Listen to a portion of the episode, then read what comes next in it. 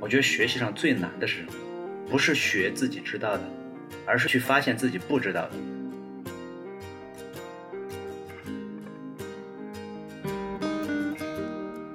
我们在有目标、有愿景的前提下，其实文化对我们质量的这个影响非常非常的大。好，欢迎收听新一期的《质量三人行》哈，这也是我们第四季《质量三人行》的最后呃呃几期的录制呃其中的一期。呃，我也想跟大家分享一下，就是最近我们质量三人行在做什么。当然不是每天只在录播客哈，因为每个人都有自己的工作。呃，但是另外一部分我们在合力在做一件事情呢。这个事情简单的说，就是在呃总结每个人以及这些年在 SolidWorks 的一些质量和测试相关的经验，去合作完成一本我们目前可以把它叫做质量体系。呃，白皮书的这样一个一个东西哈，最后可能会呃公布出来。但是在这个讨论过程中，呃，其实我觉得会有很多有意思的事情发生。我们到目前为止已经呃讨论了哦，我看了一下时间哈，最早的时候其实是从今年年初就开始讨论了，到目前已经有过了半年的时间。嗯，我们仍然处于进展中，但是到今天呢，我觉得也许是一个合适的机会。呃，去跟呃关注质量三人行的听众去分享一下，就是关于这个质量体系白皮书到底是什么，以及为什么要去做它，以及目前的进展会是怎么样。那大概会分为几期这样一个长度。那今天就是第一次做这样的一个分享。嗯，好，我想我想先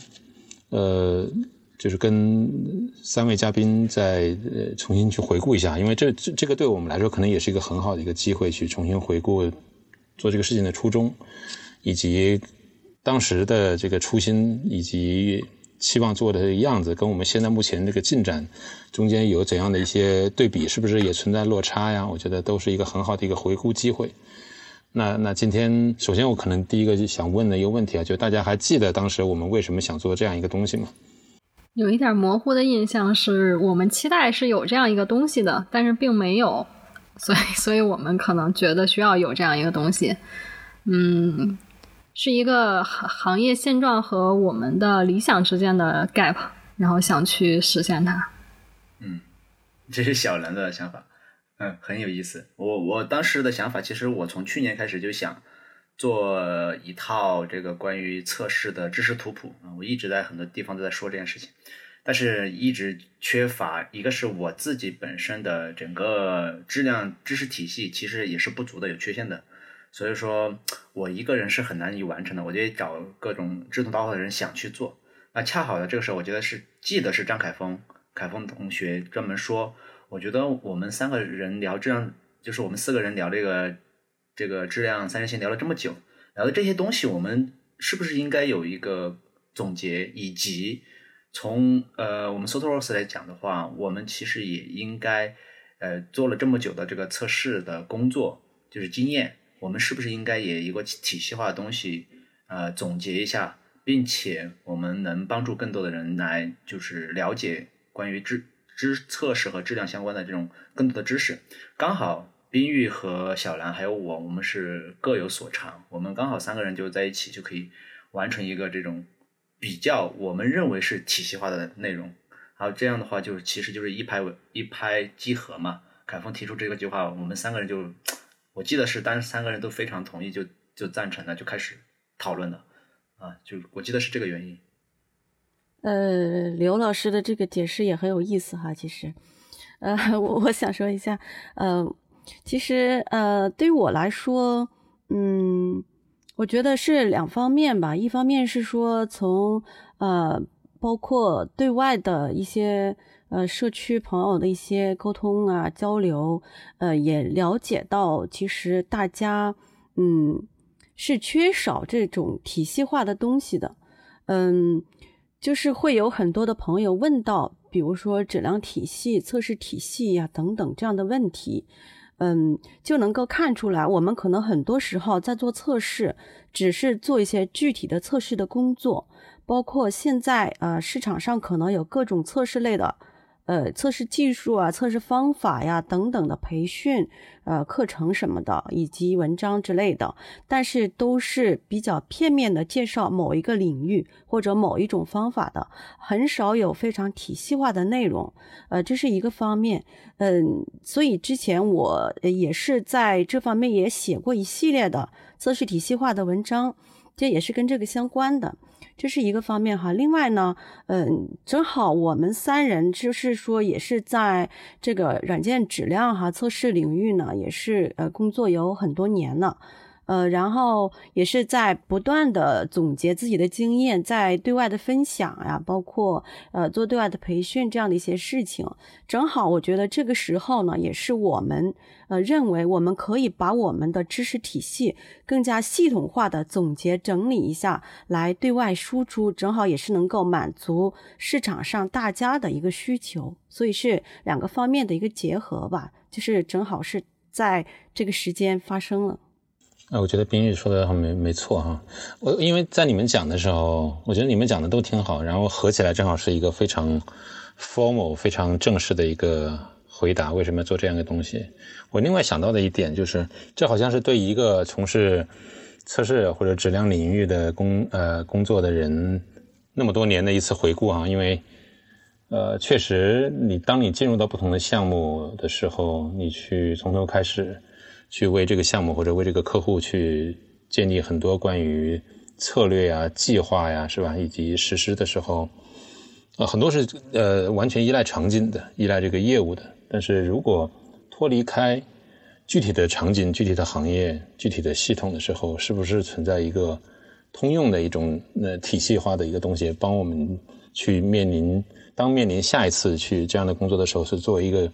非常基础的一个参照？啊，似乎缺少这样一个东西，似乎缺少这样一个东西。它既是某种实战性的一个东西，但是又是一个呃理论性的一个东西。我觉得这这个这个是一个很难得的一个机会，像是对自己个人职业的一种呃经验的一种总结的一个机会。嗯，还是很难得。所以我们当时做了一个做了一个事情哈，就可能首先呃会呃去做头脑风暴，因为这是三个人呃。思考和经验的一个汇总，嗯，它不是一个呃容易的一个过程啊，因为可能涉及到每个人经验的不同啊，包括对于同，甚至我们在讨论过程中会发现，对于同样一个经验或者同样一个知识点都存在有不同的理解，所以必然会有一个先分散再集中的一个过程。所以我记得当时我们的过程是呃先做头脑风暴啊，然后先呃在以 s 沃斯这种工作的方式，我们会用便利贴，当然因为。呃，取决于呃每个人工作的场呃地点都不一样，有人在成都，有人在北京呢，有人的工作在家里，但有人有时候是在公司，所以只能通过远程的方式来完成这次协作。在开始头脑风暴的时候，我们利用一些呃网络上的这种呃头脑风帮助头脑风暴的系统来呃贴这种虚拟的便利贴在同一个白板上，然后对它进行归类和总结，分组是吧？呃，当然，我觉得所有的经验它不是一个完全从头开始建立的过程，我们必然会依赖一些，呃，萨多乌斯之前，或者是我们自己的，或者是其他同事的一些已有的一些经验。但是，唯一不同的就在于这次是集体合作的一个智慧的一个，呃，汇总智智慧的一个结果。呃，我想，我想请呃你们中的一位可以介绍一下，最后我们会。这个结构会是什么样子的呢？大概会分为几个部分，然后每一个部分大致是关于什么样的内容，以及为什么会是这几个维度，而不是其他的维度？嗯，我觉得我们经过长时间的讨论啊，我们呃，特别是这个关于体系化讲，我们其实也是参考过呃，这个我们不管是我们做过项目，还是我们学习到的，不管是 CMMI 啊，就是呃 TMMI 啊这种。各种体系化的东西，我们其实更想从一种通用的角度，就像凯峰说的，去剥离开业务，去思考我们到底每一个项目有哪些共同的东西能总结出来，然后放到这个测试、测试和质量的这个知识体系里面。那我们把它归类成这个质量体系白皮书嘛。那最主要的是，我们就分为五个维度。那第一个维度呢，就是这个，大家都知道抽象嘛，我们要把它抽象成。更高的层次，所以说我们把这个质量相关的很多东西抽象上来之后，其实它本质上是一个呃文化、组织管理以及目标认同的一个维度。那这什么意思呢？就是每个人都应该有相应的 mindset 来知道我的这个质量，包括我的测试应该有一个什么样的 mindset，有一个什么样的这种认同或者目标文化这种认同感。那其中最主要的，我们就取名叫这个质量图景。那这样质量图景的目的就是，我们应该从高维度怎么去认识到我们的关于的质策略啊、实践啊、设施啊、人员啊。各个方面的东西，我们要把它抽象在一起来思考。我们应该有个什么样的这个质量目标啊？我们的质量文化应该是什么样子的呢？我们组织协同应该怎么做？包括我们的质量是不是要有演进路径啊？然后我们是不是要做质量内建啊？就是这一种 high level 的高层的这种呃认同，呃 mindset 的认同。然后我们要去满足这个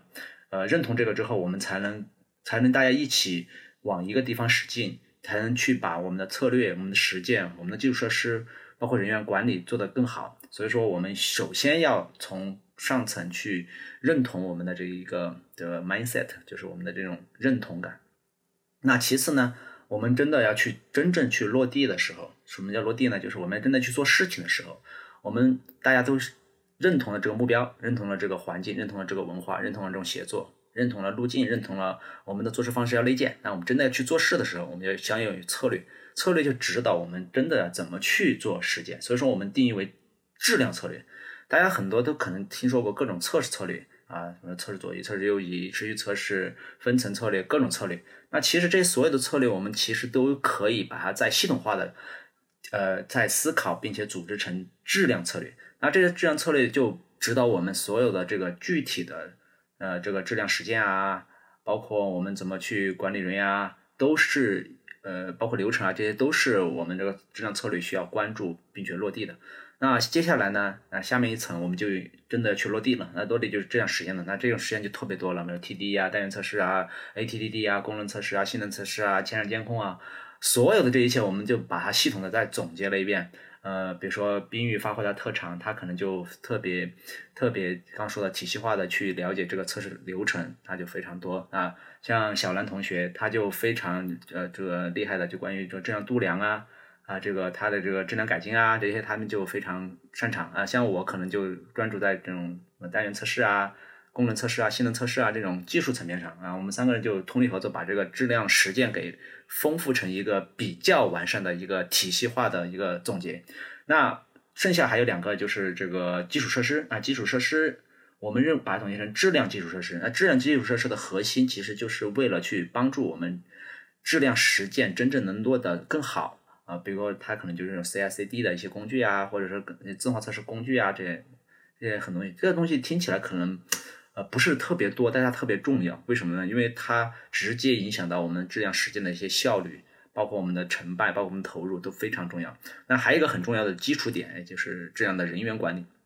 因为它核心就是，呃，我们的人就真正的去落地策略实践基础设施的这帮人，我们应该怎么去管理，怎么去建设，怎么去培养。呃，包括学习机制、职业发展路径，那这个也是我们在质量体系里面认为非常重要一点。因为所有的事情如果没有人或者好的人去落地，那这些所有的这个策略实践就说是其实就是一句空话。所以说，我们也认为人员非常重要。所以说，大家可以看，我们其实把它分为五个维度。那具体这五个维度怎么分，我们其实还在还在商量。但是这五个维度基本上可以体现了一个从高层我们应该有相同的认知。中层我们应该有相同的指导和落地的办法啊，最下层我们有相应的基础设施，不管是技术工具的还是人员的这种基础设施，呃，基础呃相关的东西来支撑我们的实践和策略去落地啊，这个也是非常重要的。所以说我们现在基本上是按这五个维度来进行质量体系的建设的。有补充吗？刘老师说的太好了。但是我记得当时好像对于这五个维度还是有一些争议的哈，就是可能会有一些其他的维度，包括这五，刚才刘然在呃默认它是一个上下的一个结构哈，从高到低这样一个描述的方法，但是但是我记得我们对此其实还没有呃一个非常明确的一个结论到底会是什么样。所以说刚才说我们还在讨论嘛，是我个人现在的认知，我觉得是这样途径啊，策略加实践，下面有基础设施和人员管理，但是这个我们还得继续讨论，因为我们觉得可能有更好的方式来体现它之间的关系以及它的这个层次，呃，不一定是商业结构，所以这个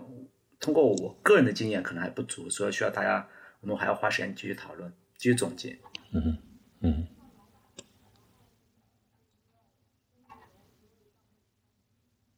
我想问一下小南和冰玉一个问题啊，就是刚才在呃刘然介绍整体这个结构的时候，就是频繁他频繁说到质量这两个字，而不是体测试这两个字，就是啊为什么我们不是我们不会把它叫做测试体系，而是把它叫成质量体系呢？你们怎么认为这个事情呢？嗯，我先说吧，就是就像我们之前讨论的，测试它并不是一个孤立的阶段，然后质量它并不是由测试人员、测试团队来负责。那我们再去做这样一个体系的时候，我们也注意到，比如说，呃，我们行业内其实有一些关于测试体系的啊，包括之前有了解到的，像什么原生测试体系啊等等，但它其实更关注的是在测试阶段我该做什么。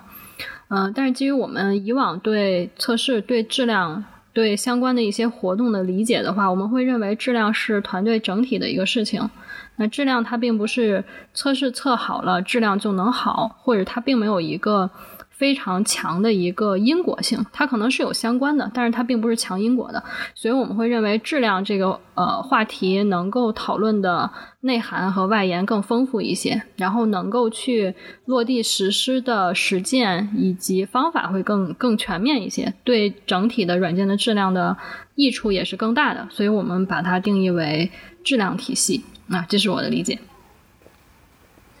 呃，这是个特别好的问题哈，正好，嗯，最近也是在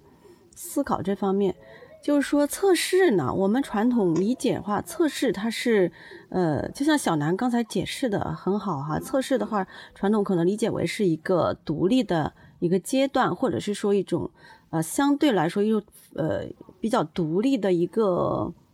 叫什么呢？叫一种方法或者一种软件质量保障的方法哈，嗯。那如果说，呃，我们把它叫测试体系，就会自然而然的理解成跟传统的这种测试是相关的，就是说通过测试的方式来去做好质量保障的这样的一个体系。嗯，其实我们在讲，现在我可能，比如说我在讲测试的时候，很多时候我已经把它的高度提到了质量的这个 level 上面，呃，质量的这个维度来说，呃，怎么说呢？比如说我可能讲了比较多的敏捷测试，那其实敏捷测试它本身就已经不是测试。这个简单的工作了，它所囊括的内容其实很多，就是所有跟质量相关的活动，我们都把它归到了敏捷测试这个实践里面。嗯，所以呢，其实呃，质量它是一个更加全面，也就是说，在整个软件生命周期中，它都会去需要关注的一个更全面的一个维度。呃，我们把它叫做质量体系呢，也是想呃体现我们这个白皮书的它的一个呃完整性、一个全面性，嗯，一更加体系化、更加系统化的这样的一个特点吧。那我们有没有讨论到这个质量体系白皮书的目标读者应该是什么样的人呢？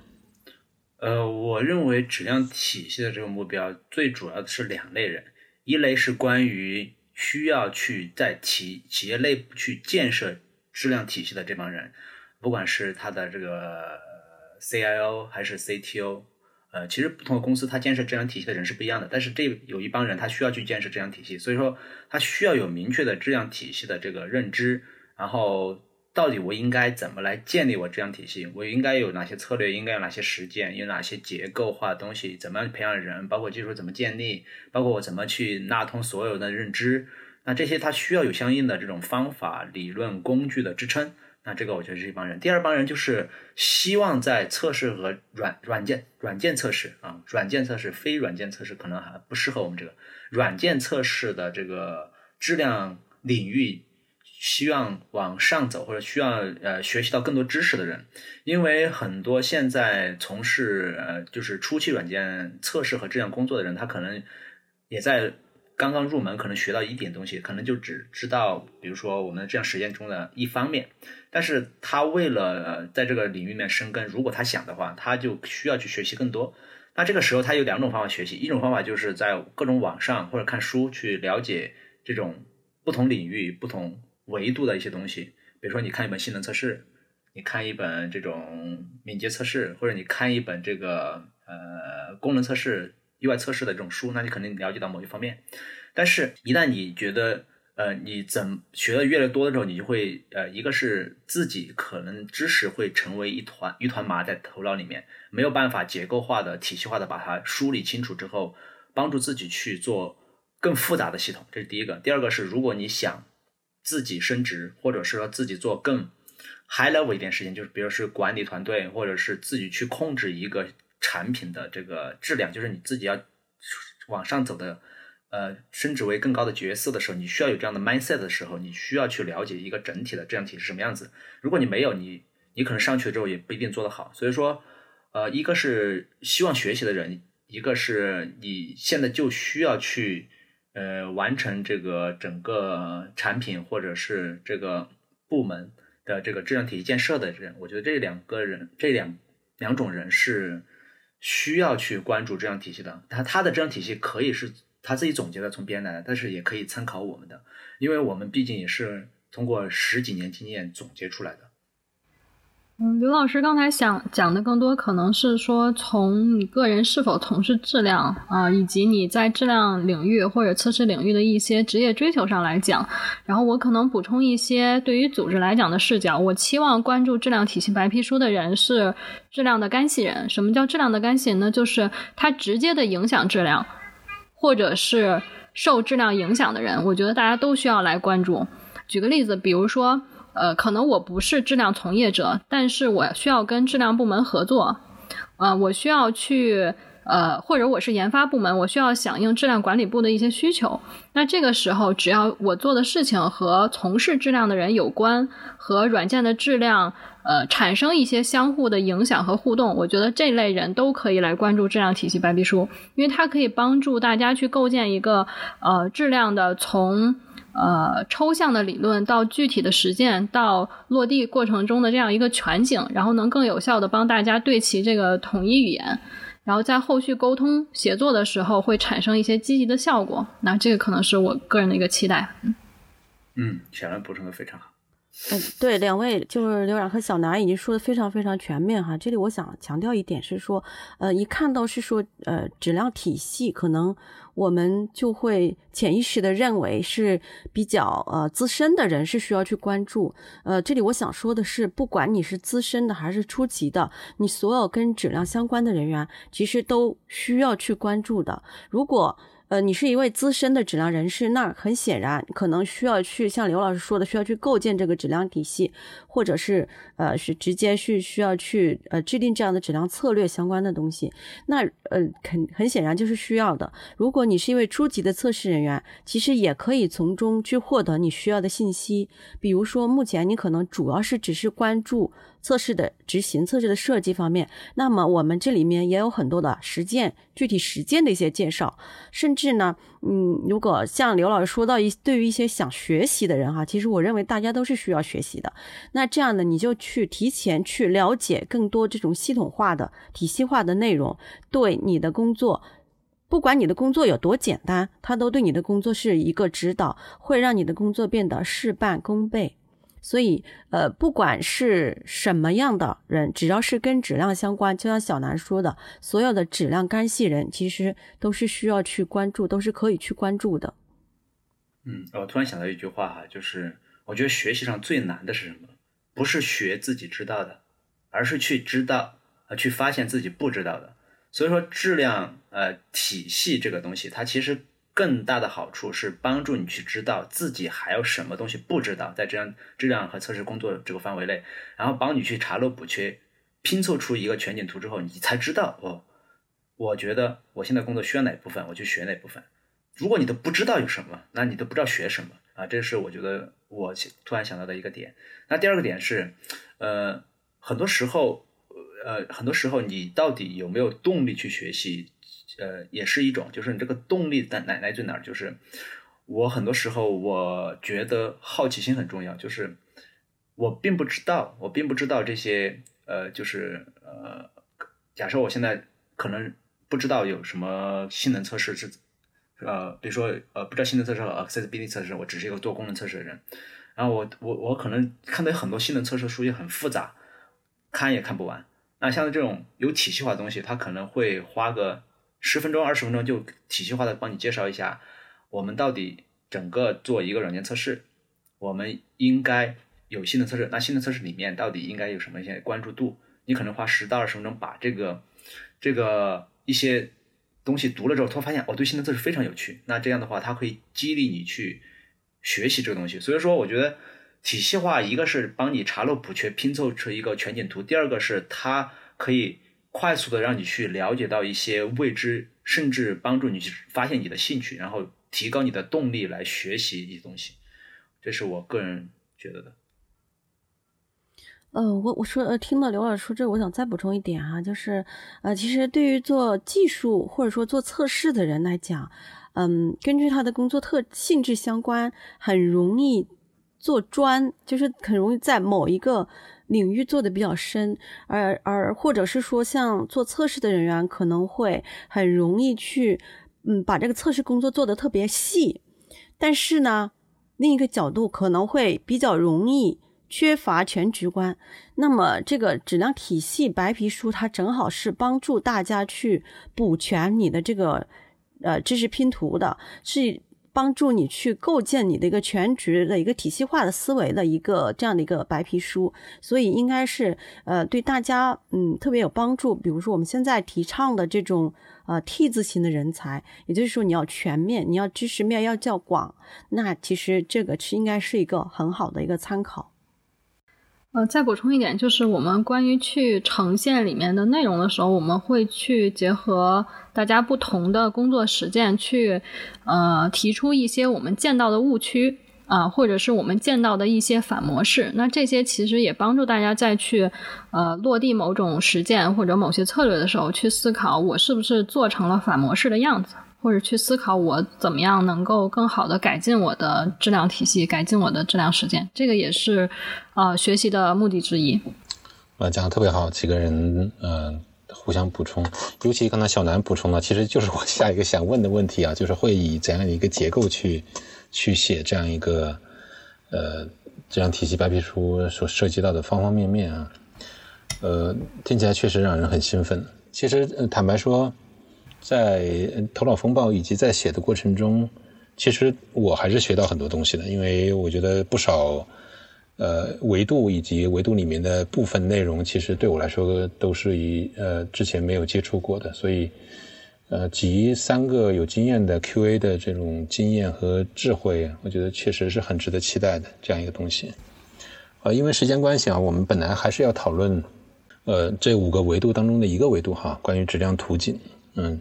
但是我现在就是想，呃，随机的想邀请三位，你们每一个选选其中一个部分，或者说一张卡片哈，来讲一讲你对于这个部分的理解吧。就是我们为什么会谈这个东西，以及把它放在质量图景这么高的一个很抽象的这个维度里面去谈这个角度。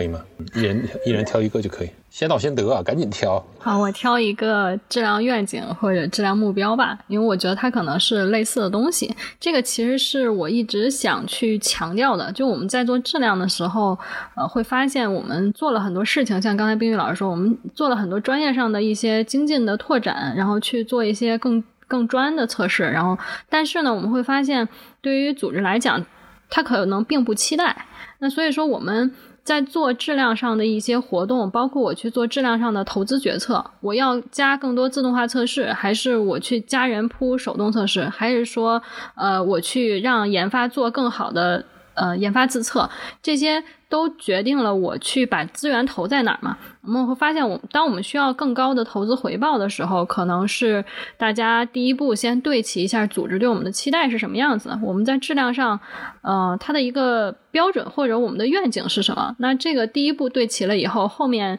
呃就很好开展我们的活动了，也很好便于我们去做优先级的决策。我们当下最紧迫的是什么？那这个可能是嗯、我想强调的一点。然后也发现，比如我们近期在做的培训中就有发现。虽然都在讲质量内建，都在讲什么这个我我质量怎么体系建设，但其实它并没有方法和思路，甚至大家很多时候不知道质量是可以作为需求来呈现的。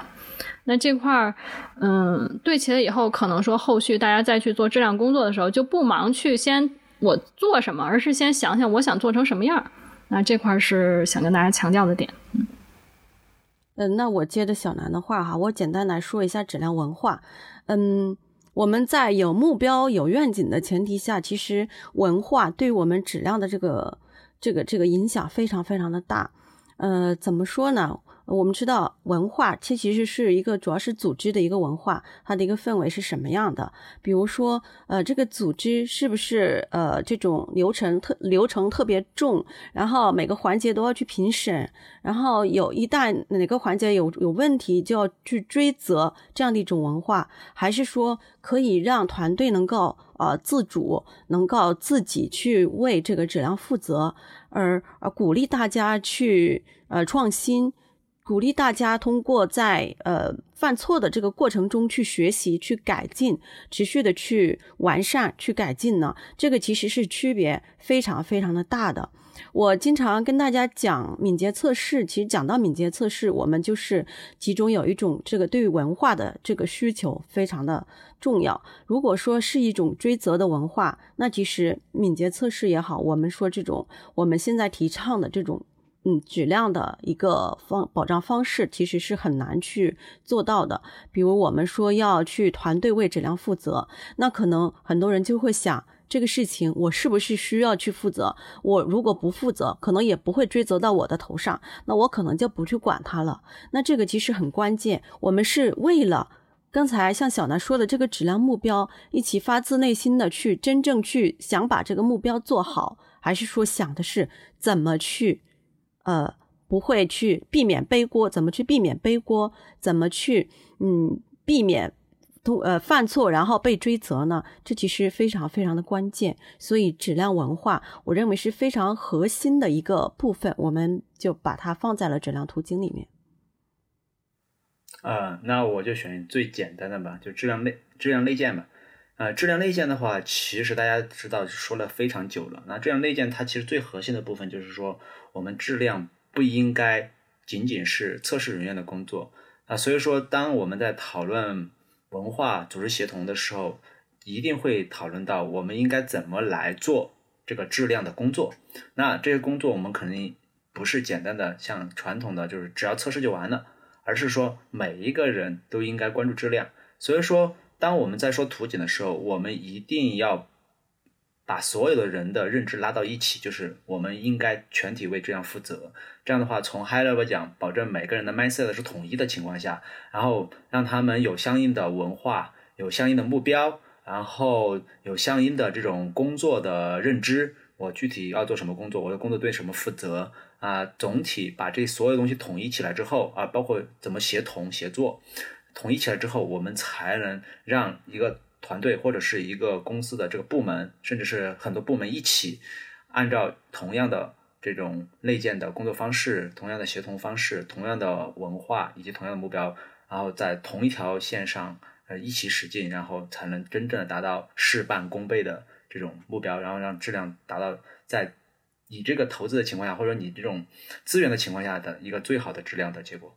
质量内建本质上来讲，我们不是说让测试工作在某一个阶段完成之后来保证质量，而是说在整个软件件开发的全生命周期里面，每一个角色都应该在相应的这个阶段、相应的位置上、相应的工作上去保证你的这个软件的相关的一些质量。这样的话，才能在软件开发的过程中，在每一个阶段、每一个工作上都保证质量，而不是仅仅靠一个这个阶段的测试工作来保证。只有这样，我们才能达到在相同的这种呃环境下，我们的这个质量能在最短的时间之内、最快的响应的范围之内得到一个最好的质量结果，而不是像以前那种做法，反反复复的测试，反反的出现 bug 啊，时间也拖长了，花的钱也多了。那这是我觉得质量内建最重要的一个地方。好的，谢谢各位。我们呃，关于质量体系白皮书的第一期录制就到这儿吧。呃，接下来我觉得可以期待关于质量策略啊，或者是一些部分质量实践的一些讨论。我们在下一次再见。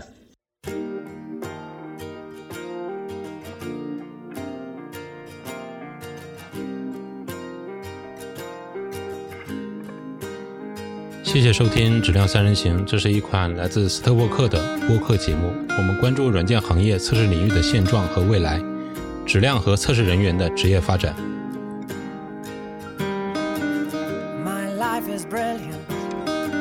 你可以在网易云音乐、喜马拉雅、蜻蜓 FM 以及泛用型播客客户端搜索“质量三人行”，订阅收听到我们的节目。I saw an angel, of that I'm sure. She smiled at me on the subway.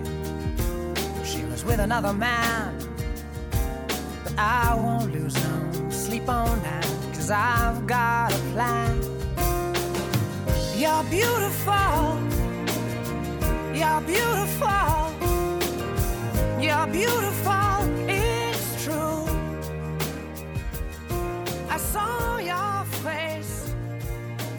crowd.